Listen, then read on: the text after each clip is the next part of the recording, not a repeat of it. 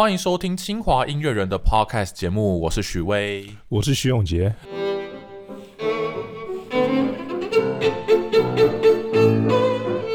那今天我们要来聊一个很有趣的话题，就是嗯，徐老师，你觉得只有人类可以创作音乐吗？没有，现在还有 AI。AI 好可怕，听起来好像是什么 AI 要取代人类的故事，对不对？来来，我们来看看这到底是怎么样一回事呢？今年后半年一个很大的新闻就是有一个团队呢，他们做出了一个 AI，然后把贝多芬的第十号交响曲给写出来了，这个真的是蛮蛮蛮恐怖的，蛮恐怖的吗？对我们学音乐的人来讲，哎，我先先好奇，先问你一个问题哦，你第一次听到这个消息的时候，你你怎么想？我可以说实话吗？可以。把眼线翻过去。其实老师，我我第一个第一次看到这个新闻，我是在那个呃网页上面看到，他们就说什么哦，贝多芬复活了，什么 AI 把什么第十号交响曲写完，然后那时候看到想就想第一个想法就说做这件事情有意义吗？嗯，对，这就对啊，你用 AI 写出一个贝多芬曲，那那再怎么像，它都不是贝多芬啊，对，它不是贝多。当然，我对那个就是艺术的事情。还有就是这件事情的意义有很多想法，不过没关系，这个事情我们留到最后再来好好抒发一下自己的想法。我们先来看一下这究竟是怎么一回事哦。那这个计划呢是在罗格斯大学的一位教授，我我不太会念他的名字啊，看起来是，总之他就是一个 computer science 的教授了。嗯，然后这位教授呢，他已经做过很多跟 AI 艺术有关的一些 project。比如说，他用用 AI 去画画啦，对，他是音乐，他学的，他他只是他是专门做 AI 的人。OK，对，那他他做过很多计划，比如说画画的话，他可以用 AI 去模仿任何风格的绘画，比如印象派啊、文艺复兴啊。但是音乐的话，就又是另外一回事。好，那这个计划不只是这些科学家在做，当然也是有艺术家，所以有哈佛大学的一位呃音乐学者叫做。Robert Levin，那他也是一位钢琴家。这位教授他他也是做过很多类似这样子的 project，比如说他曾经帮很多莫扎特啊，或者是巴哈他们没有写完的曲子，然后他把它完成。完成，嗯哼，对。所以这这两位这个计划里面，当然这两个是很重要的两个人物，看起来是他们都做过很多类似的事情嘛。嗯。那只是这次就是把他们结合在一起。对，所以所以。其实还蛮有趣的啦。那那我很好奇，是像那个什么，那个叫罗格斯大学那个教授，他本身他没有学音乐嘛？他是他是用 AI 的嘛？对不对？我我其实看起来他应该是对音乐应该没有太太大的关。那我问题是，他怎么去？他怎么用 AI 去学习？这是我觉得蛮 我觉得这就是为什么他需要另外一位音乐学者来这个计划的。对，所以所以那些音乐那那个音乐学者。我我不知道是那个音乐学者给他意见呢，我我不知道他那个 AI 技术到底是他们有一个流程。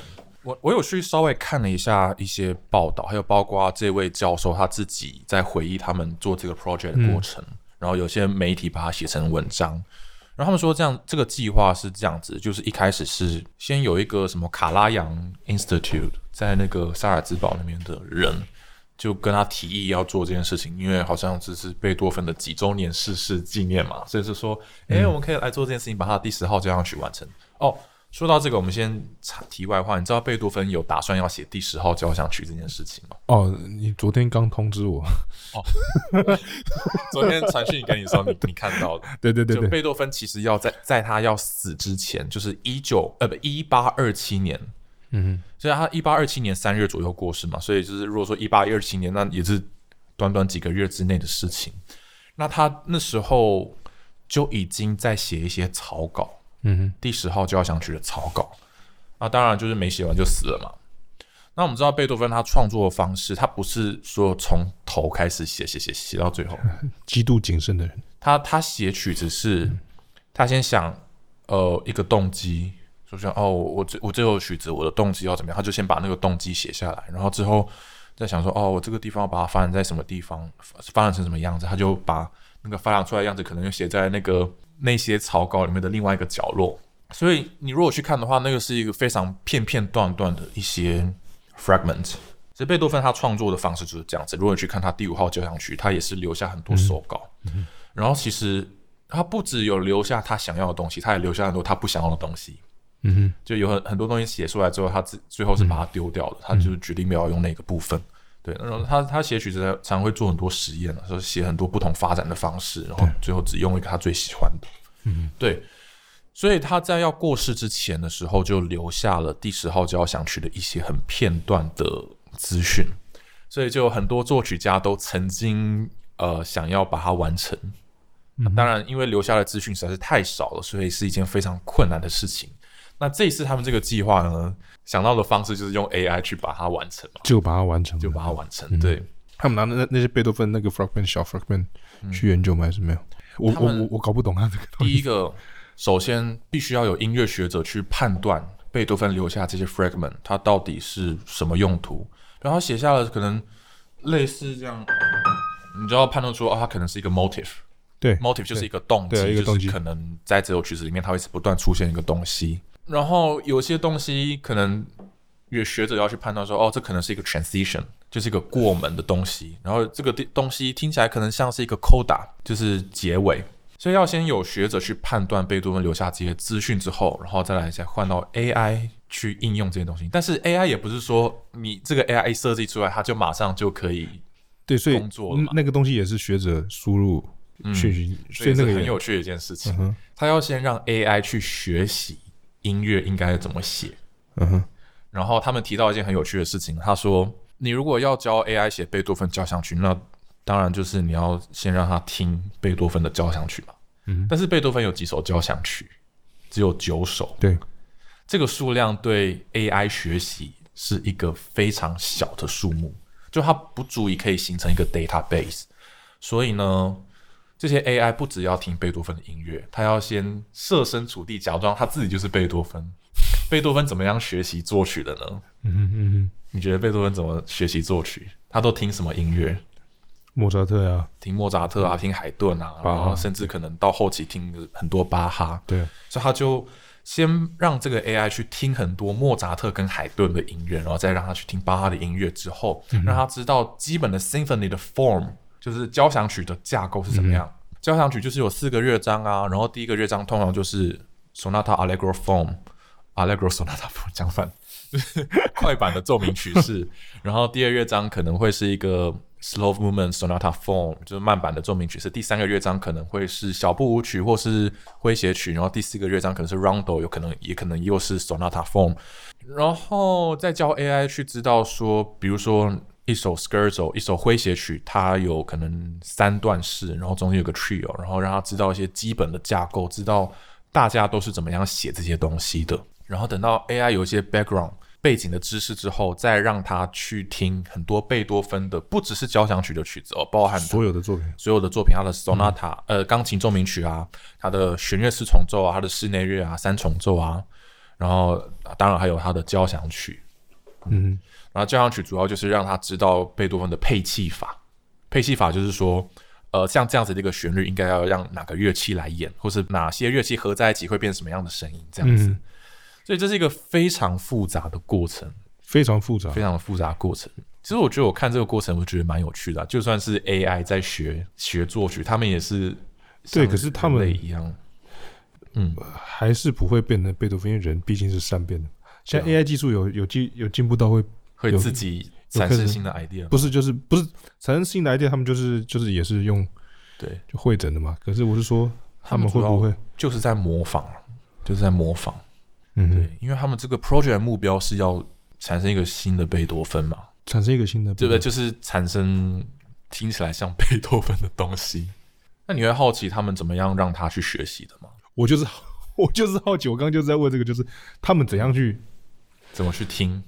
对，怎样去听？就是他一定是有一，他们因为电 AI 一定是电脑，电脑一定比我们快，他没有办法很快去分析，就是贝多芬最常用、最常用什么和声啊，最常用什么曲式这样。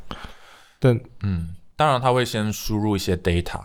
其实我没有看的很仔细，但是我大概有看一下一些过程。他说他会先请音乐学者去很嗯很仔细的分析一首作品，然后把一些是。是动机的地方标示出来，然后是什么什么 transition 的地方标示出来，然后标示出来之后把它输入到电脑，然后电脑就知道哦，长这样的东西是一个 motive，长这样的东西是一个什么？他们现在是每个作曲家，嗯。就是他们如果要，比如说不要不要说不止贝多芬好了，比如说莫扎特好了，他们嗯。比如说贝多芬就是要要有学者去说这是怎样的，那莫扎特也是同样的嘛，就是一样一样的模式，再找一个学者，然后再嗯，应该是对。我觉得这很有趣，就是你要设身处地把 AI 当做是一个不人类的作曲的学生，就你怎么去教一个人类说这个曲式学是怎么样啊，然后那个和声学怎么样，那你就要想象，呃，你你就要把这些东西交给机器，只是是用机器的方式去理解。哦，我们要先讲一下他怎么把那个旋律写出来的。嗯对，他就是那个负责人，他有讲一个比喻，他说嗯。就像是你在写 email 的样子，嗯。就你在打字的时候、e m a i l 就是那个软体，它会自动去预测你下一个字要讲什么。嗯。比嗯如说你打 i，然后他就觉得你要讲意思，哦对，就是你比如说在打字的时候，它会自动看等下要讲对有几个选择这样，对，它会自动把推荐的选择给你。嗯那 AI 就是有点像是这样子的过程，当然说你要你要知道你下一句要打什么，你要先看过很多人打字，然后就是有一个对嗯然后他会有一个清单，就是下面可能会接什么。嗯哼嗯哼那 AI 写写曲子也是这样，你写几个音符，它后面就会它的脑袋里面就有一个清单，说下面可能会接哪些音符，然后它把最有可能的接上去，这样子。嗯哼对，当然过程会有很多。他也说他们有遇到一个困难，就是如果完全放任 AI 自己去选后面的音符的话，那就会像是你手机里面打一个字，然后它可能会推荐第二个字嘛，然后你再点第二个字，然后再跑出第三个字，然后再点，你就你这样一直点下去，它就会变成一群没有意义的哦是吗？一群一哦这样一段字啊。比如说你在手机里面，我们现在就来试试看，我在手机里面打我，然后我就选第一个也是这样的人生观看光驱的人，就会这样子，它就是它就会变成突然间没有一个路，虽然它都是它内建里面觉得最有可能的下一个字，但是如果你是这样子一连串下去，它就是变成一串毫无意义的字。那就是也是跟一听起来也是有点像啊，对，但是所以呢，这时候就要有人类的音乐学者去辅助他说，哦，这群选择里面，虽然你只看小范围的话，下面这个这个音符是最有可能，但是如果你看大范围的话，因为现在趋势到什么阶段，所以应该要怎么样选才对。嗯对，还有包括这这是一个 motive，所以你应该要选哪个音符会比较符合这样。不，那那那那那个 AI 西洋棋是不是比音乐还要前面？因为我之前有听到，我看到一个新闻是说，嗯，他们 AI 有个西洋棋把一个那个世界冠军给打败了。给打败，是不是？对，西洋棋是一个，那围棋也是一个。围棋也是一个嘛？，对，但是围棋跟西洋棋跟音乐最大不同是，他们的规则比较简单。他们有个公有个公式的，就是还对，跟音乐就是，对我觉得音乐比较还有一个差别是，音乐是很人性的东西，所以对我就是喜欢是人类定义的。但是嗯围棋，你怎么样下比较好？那个是你把这个规则定下来，比如说围棋的规则就是要占占地占越嗯多的就可以赢，然后气劲就可以被提起。嗯哼嗯，会不会讲得太抽象？不会不会不会，嗯哼嗯哼，反正这个规则是很简单，所以你只要这个规则定了，然后 AI 就可以自动把所有的可能都学起来。但是音乐不一样，音乐你怎么样的音乐是好听，是人类去定义的。对，对，不过这个是另外一个话题，我们可以之后再来聊聊这件事情。嗯所以他大概就是用这样的方式把这个曲子写完的。然后他们一开始写出一些小小片段的半成品之后，他们就在呃二零一九年的十一月，在普昂，就是贝多芬的故嗯，乡，普昂，嗯哼，举办了一个记者会，然后邀请了很多记者来，还有一些专家学者，专家学者。还有贝多芬的专家，然后他们请一位钢琴家在这些人面前弹那个 AI 写出来的片段的贝多芬的贝多芬的片段嗯哼，based on 贝多芬的就是留下来的草稿，然后他们要求这些人去判断哪一些部分是 AI 写出来，哪一些部分是贝多芬人来写的。嗯，结果现场没有人分辨得出来，因为我刚刚听的也是每一段都是贝多芬，对。就是每一段都嗯。都是嗯，对对。真的是没办法。对，但是就算是贝多芬的专家也分辨不出来，这是一个很有趣的事情。不是因为贝多芬专家，他就研究他最常用的，对，因为他们也是就是人人就是人类 AI 就是 就是他们就是去归纳 AI 贝多芬，他们也是就是学者啊，所以他们也是哎、都都像。都像都是啊。对，然后他们就就是这件事情之后，他们就知道，OK，好，这个可能我们在在对的方向上，所以他们就继续用这个方式把整首交响曲写完。嗯哼。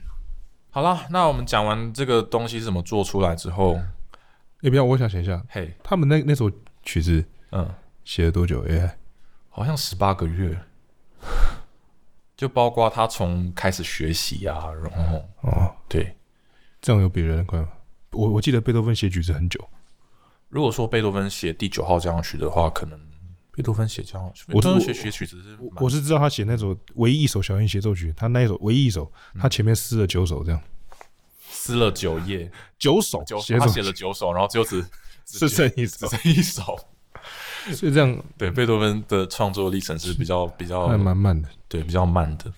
对，那十八个月，我觉得加上学习，当然你，看起来没有加上学习的时间没有很长，但是嗯你要想哦，它是这个 AI 做出来，它可以写第二首、第三首，他可以写第三首，它现在之后写写新的就很快，就越来越快，越来越快。就越来越快，越来越快。嗯哼嗯哼，但是我们现在聊一聊，就是你听完之后觉得怎么样？好了，你刚刚有讲了一些，然后再继续讲一些。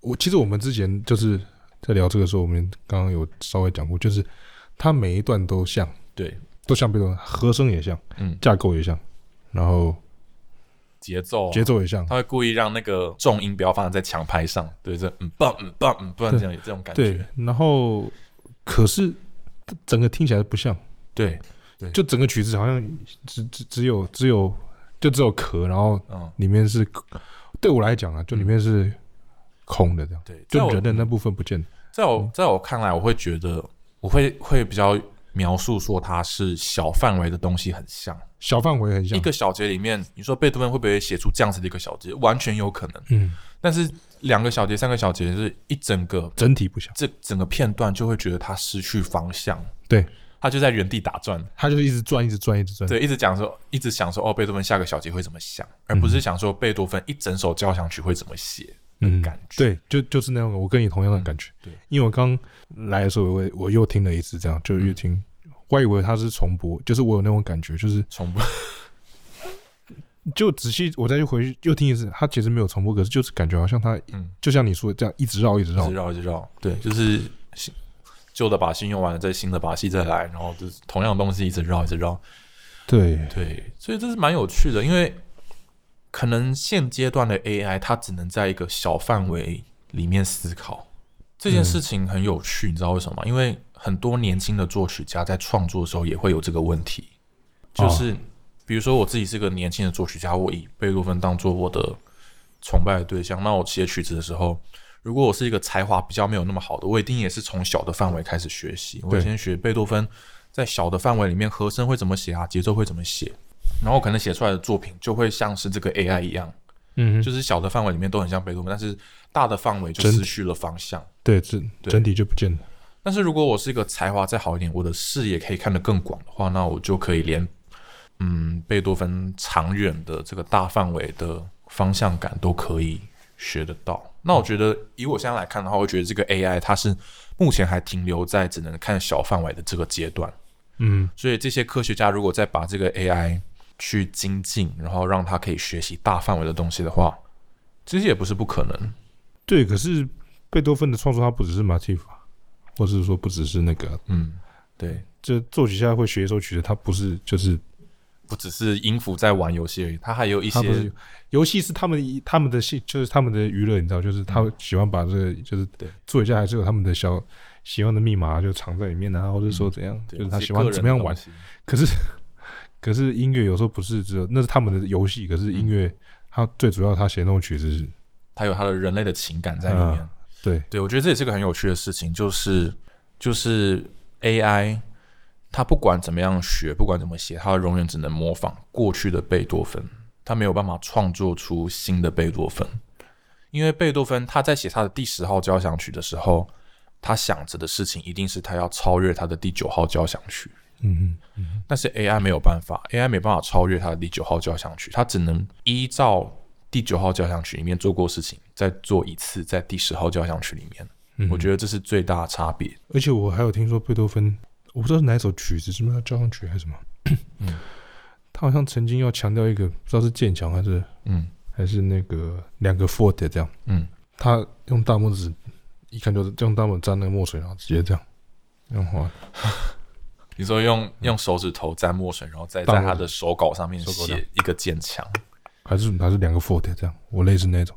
感觉很像贝多所以芬做的事情。所以所以那种东西是，我觉得这个可能就是人性，对，就是人跟那个不太一样的地方。对啊，对对，而且贝多芬他会他会突破框架，他会觉得说，为什么 sonata form 就一定要是这样子呢？我不可以让什么，比如说我让奏鸣曲式里面的发展部变得很长很长，长到是比前面的城市部还要长两倍。然后让那个冲突变得更激烈嘛？我可以，我可以这样写。那我可不可以让那个奏鸣曲式不是通常都会有主调跟属调？那我可以第二个调我不要再属调，我再三度的调，嗯就是比如说我本来是 C 大调，本来应该要到 G 大调，对但是我会 C 大调，然后接到 E 大调，他会去想一些以前他没有做过的事情，嗯嗯嗯嗯。这就是 AI 没有办法。然后我我我一直还有很想他那个像，那也是某个阶，他到底是 AI，他那是研究基本上所有贝多芬作品嘛？嗯那个 AI 在学习的时候，嗯可是你如果你有听过那个贝多芬弦乐四重奏最后一首吧？嗯，那根本就二十世纪音乐。你是说那个副歌吗？对啊，那根本就是你说大副歌？对，那根本就对啊，他一八级一八的嘛，那根本就一九，那根本就一九几级的英语，对，就是在那个时代不可能会想到，不可能被接受。那不可能被接受。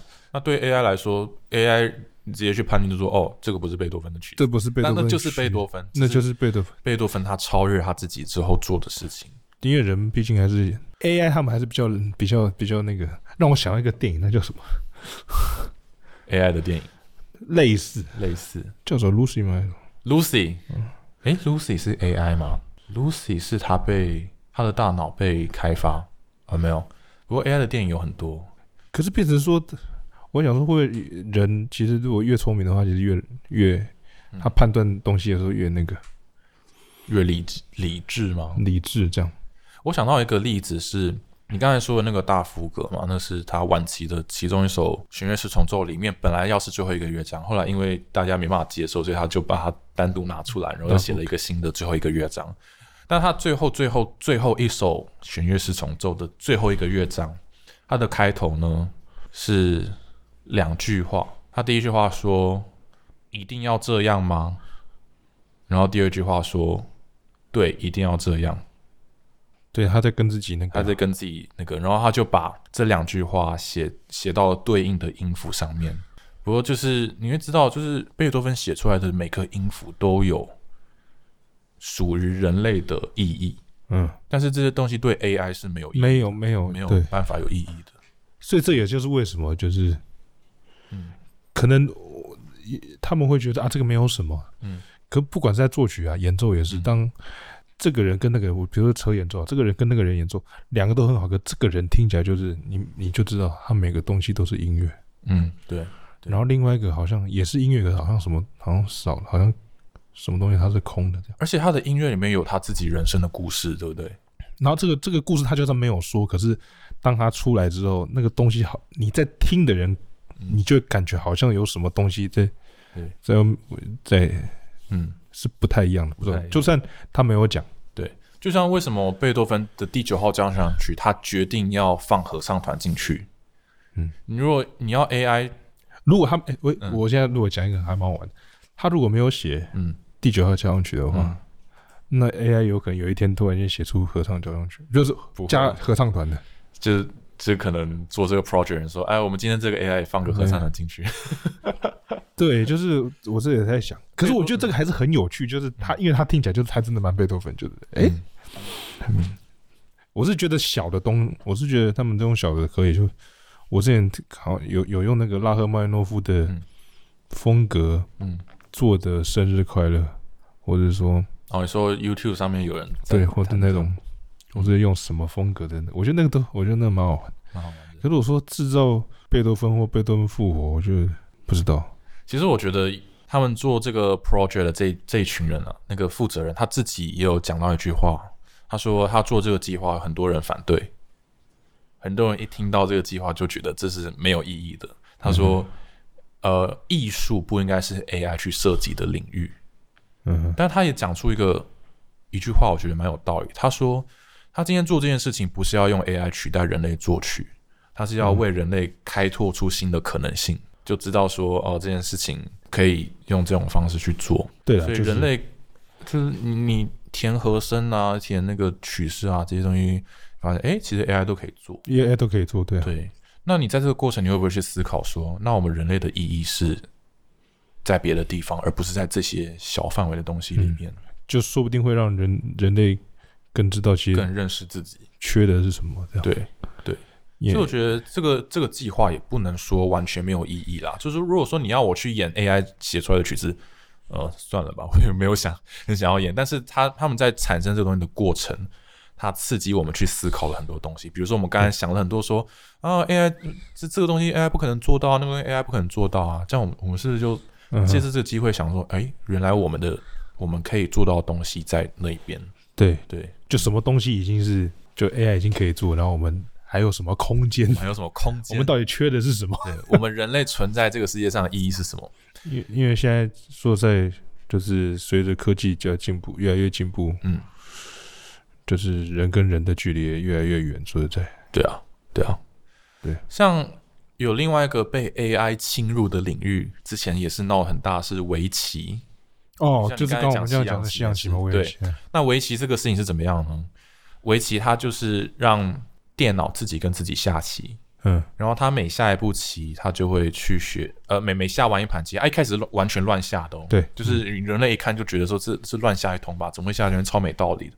但他就会一直不断的学习说，哦、我下在这个地方之后，他先下了几盘棋之后，他就大概知道说我下在这个地方之后，后面会有什么样的发展，然后之后就可以逐渐去慢慢的推算出下在每一个点上的胜率会怎么样变化。然后他就一直这样子不断的跟自己下棋，自己不断下棋，然后下了几千万盘、几亿盘的棋之后，他就一直越来越进步，然后那个对于胜率的分析也越来越精准，到最后他就是完全他可以知道下在哪个地方绝对会赢，下哪个地方绝对会输，下哪个地方胜率增加百分之五十这样子，嗯嗯对，嗯嗯就非常的可怕。所以这个 AI 出来之后呢，呃，一开始人类棋手会觉得这不可能吧？围棋这么复杂的东西，就在二零一几年的时候就发生一件事，就是他们要那个 AlphaGo 嘛，嗯，就 Google 设计出来的围棋软体去跟全世界排名第一的围棋棋手，一个韩国棋手叫李世石去对弈。嗯，那时候一开始大家都觉得李世石一定会赢，就没想到下出来李世石只只赢了一盘，其他三盘都是 AI 赢的。有啊，之前有看到这新闻。然后发生这件事情之后，所有的人类棋手都迷失方向，说：“那我下棋的意义是什么？那我在干嘛？这样对我在干嘛？”因为人类下棋的时候，那个精神是说，我们要开拓棋谱上面的新的可能性。嗯哼，对，但是如果今天 AI 它一下就全部都算出来，那那我们还在那边干嘛？对我们下棋干嘛？对啊，所以这件事情对人类棋手是一个很大的打击啦。嗯哼，但是我觉得围棋跟音乐毕竟还是不一样，因为围棋的规则就是就是输跟赢，对它的规则，它它有一个它可以输跟赢啊，对，就是输跟赢。可是人类的音乐，嗯，它的判定标准比这个复杂太多了。比，较复杂，应该说比较，它应该不是说，哎，对了，复杂 complex，而且它是为了人类而存在。如果没有人类的话，就不会音乐是不需要音乐存在是完全没有任何意义，没有没有任何意义，对吧、贝多芬在第九号交响曲放了合唱团进去，有什么意义吗？没有意义。对没有意义但，是有人类才有意义。但是围棋的规则是，不管有没有人类，它都是可以那个规则都是反正输要不是，输，要不是赢嘛，对。那最重要所以这就是为什么 AI 很难取代人类在创作方面的一个原因。哦，除非有一天 AI 它有自己的思想，它可以跟我们人类一样有自己的人生故事，它有悲伤、有快乐的情绪。对，可是这这就会扯到更远，就是那个时候可能人类也差不多了，就就人类就真的完全没有因为他们如果他们有情绪的话，那就差不多完蛋了，对不对，对？就差不多完蛋了。嗯，就是所以我我我希望这一天越晚发生越好。对啊，我是因为他们毕竟 AI 他们嗯，情绪如果有情绪有情绪，他们什么东西都还是比我们快，对啊，对啊，就是。对啊。但是我是觉得这个好像是也也是没办法，好了，那大概这就是关于贝多芬第十号交响曲的一些小小的资讯跟大家分享。那为什么我们今天要讲这件事情呢？因为 AI 跟音乐这个跟清华很有关系耶，因为清华大学就是一个有很多跨领域互相激荡的地方嘛，所以呢，就是我们清华大学有一个 AI 交响乐团，他们有计划要在二零二二年三月的时候演出这首曲子啊。那我不知道这个 podcast 播出的时候可能已经演完了。那据说这个演出呢，会是这首曲子在台湾的首演，所以哇呃，应该是蛮酷的啦，就是大家可以关注一下这样子。哇，期待期待，期待期待。好啦，那今天就先聊到这边喽，拜拜。拜拜。